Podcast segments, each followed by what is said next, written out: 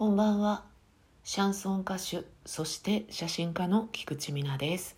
歌とカメラとグダグダと。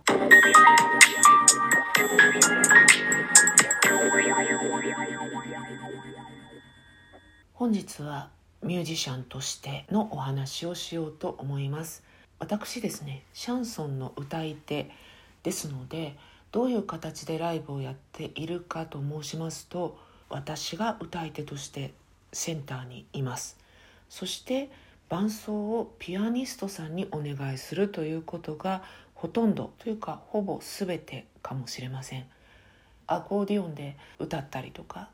そういうのもありますしまあ人によってはギターとかねそういう人もいるんですが私の場合はピアノがほぼ全てです。そこに時折ベースが入ったり時にはギターが入ったりって言ったこともありました。なんでピアノなのかっていうのはそんなにこだわりはないんですけどやはりね幅広い音が出ますから打楽器っぽくもあるしというかピアノは本来打楽器ですがベースのようなリズム体もやりながらメロディーラインも弾けたりっていうことがあるのでピアノが適しているかなという感じでピアニストさんにお願いをしています。私はですね沢家理恵さんというピアニストさんにほぼ全ての演奏をお願いしているんですけれどもなぜ、えー、彼女にお願いをすることになったのかって言いますと私が活動する場を最初に提供してくれた平井にあるカフェさくらというママさんがですね美恵子ママっていうんですけど美恵子さんがやってみてもいいんじゃないって言って紹介してくださったんですよ。でその前一度男性ピアニストさんとやったんですが、まあ、その時がねもう惨憺たるもの思い出したくもないっていう。その方を責めてもしょうがないし私がすごい未熟だったんですけど演奏に問題がなかったのかって言ったら大いにあったっていう答えになってしまうかなというね方だったんですよ。人格は全然問題ないんですよ。そこは誤解なきをそれで、えーと、沢家さんっていう人がいるのよって言ってやってみたら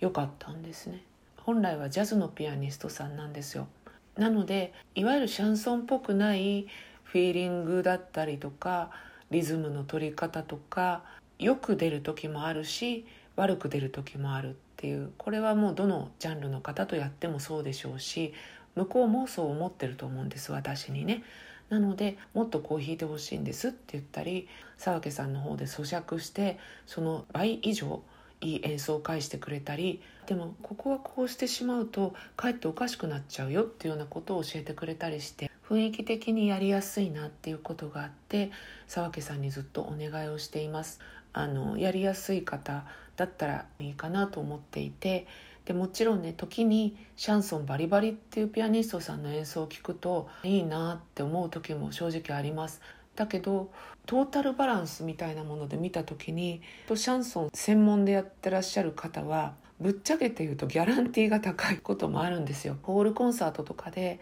がっつり弾いてもらうとかすごく大きなコンサートでギャラが高いとかねわかるんですけれど払える払えないじゃなくて、まあ、ぶっちゃけ高いかなって私は思ってるんですね。それはあのライブハウスでやるにしてはこの金額は高いかなとかこの曲数にしてはこの金額は高いかなっていう、えー、そういう尺度ですね。この人高いから嫌だっていうよりも TPO です。かつ私の方が気を使わなきゃいけない。変な意味でね。その方を立てるじゃないけどピアニストの先生様みたいなそういう感じになってしまうのであればそれは嫌だなって思って。私がもともと知識がないところからあのシャンソンの世界に入っているのでそのどうなんだろうってすごくね迷ったこともあるんですがやっぱり自分の尺度を大事にしようって思ってるんですよ結論としては。なのでまずは重要なのは力量ですよね。それからフィーリングが合うかこれも相当大事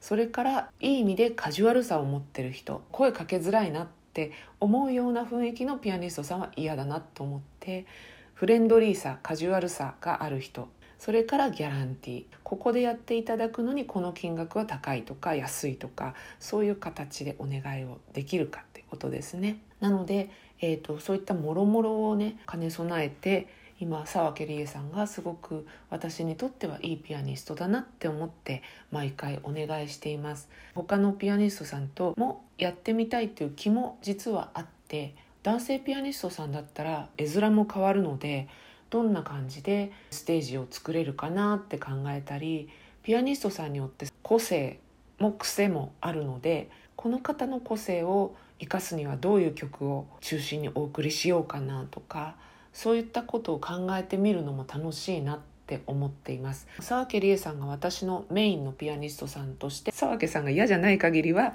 やっていただきたい気持ちがあるんですけれど今回は男性ピアニストの誰々さんとやってみますみたいなのとかまたは女性ピアニストでクラシック畑のこの方がなんとシャンソンを弾いてくれますとかそういうこともちょこちょこと試していけたらいいかななんていうふうに思っております。えーと、皆さんはねシャンソンのステージ自体見たことないよっていう方も結構多いと思うんですよ。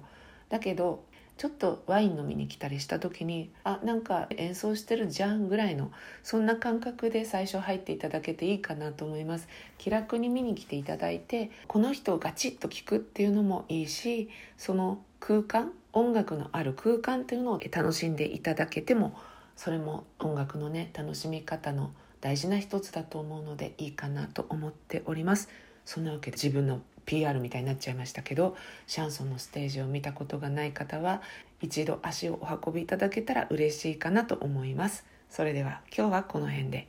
歌とカメラとグダグダと。